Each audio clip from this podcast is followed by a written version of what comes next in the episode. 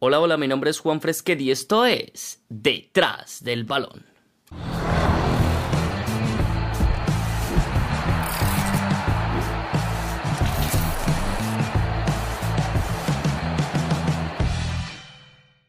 En uno de estos días, cerca del cumpleaños de Maradona, recuerdo que, que gritaba mucho Marado, Marado y la verdad es que no me acordaba por qué ni, ni me daba cuenta de la razón por la que lo hacía.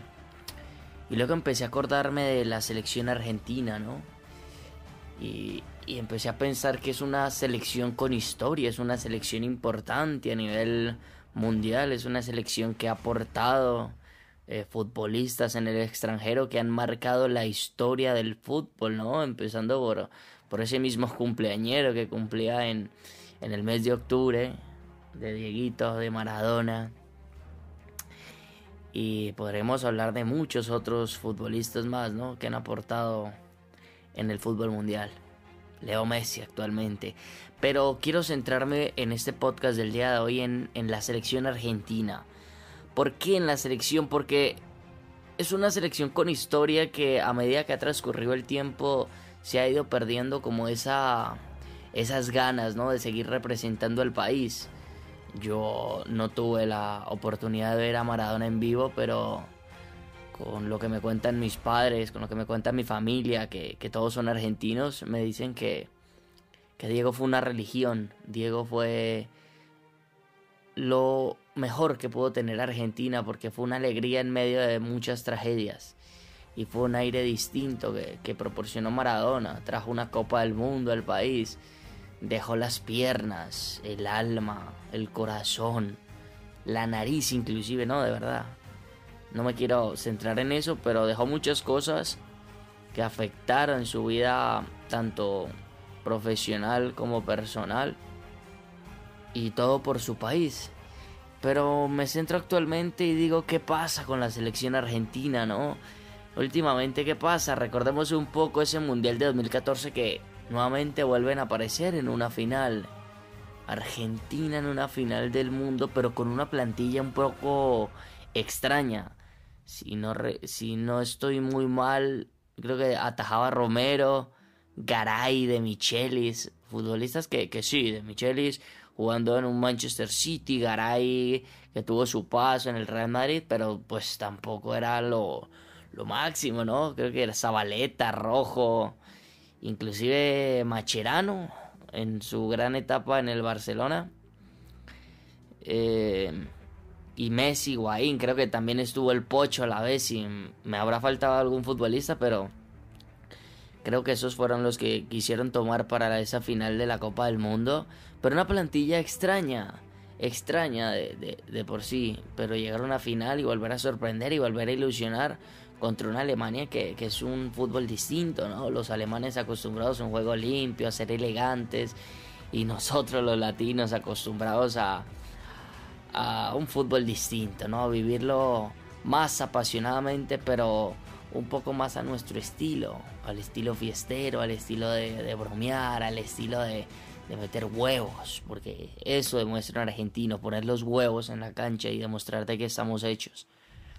Pero poco a poco se ha perdido esa esencia en, la selección.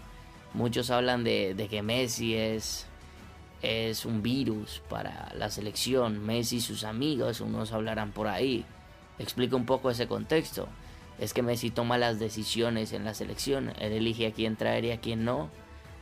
O por lo menos algunas declaraciones de San Paoli en su paso como técnico de la selección lo decía pero del todo no está mal. A Messi le han dado una responsabilidad de ser como Maradona cuando Messi no es tan líder en la cancha como lo fue Diego. Y creo que es una comparación un poco absurda y es mucho pedirle a Messi que, que haga lo que hizo Diego y más en un fútbol de ahora tan distinto, ¿no? Donde los 11 que están en cada equipo son fenomenales y todos juegan en un gran equipo en Europa. Y es un poco complejo y ver la plantilla actualmente en el último partido con Ecuador, por ejemplo, con Armani, que, es un fenómeno, es una bestia, pero no es un arquero de talla mundial. Bueno, me perdonarán la gente que, que lo adora, la gente que, que es fanática. También está Nico Tamendi, está Tagliafico, si no estoy mal. Lucas Martínez Cuarta, que sin duda alguna ahora actualmente jugando en la Fiorentina, un fenómeno. Qué futbolista para jugar tan bien.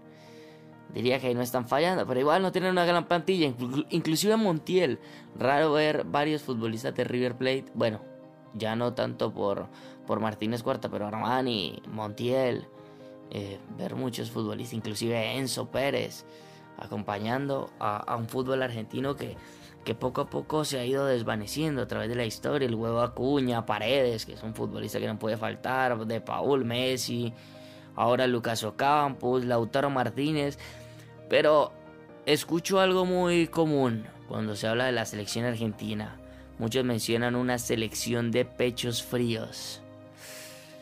Y me duele, ¿no? Me duele escuchar esto y más en los argentinos más en, ese equipo que, a través de la historia ha mostrado poner los huevos siempre, ¿no? Dejar la piel en cada partido, pero si uno se pone a analizar un partido de Argentina, no juega bien, no, no toma buenas decisiones, no deja varios futbolistas por fuera importantes. Traer al Papu Gómez, por ejemplo, en la última convocatoria, pero no usarlo, dejar a Di María por fuera. Muchas polémicas, lo mismo con Icardi que a pesar de las lesiones no lo habían tomado en cuenta anteriormente.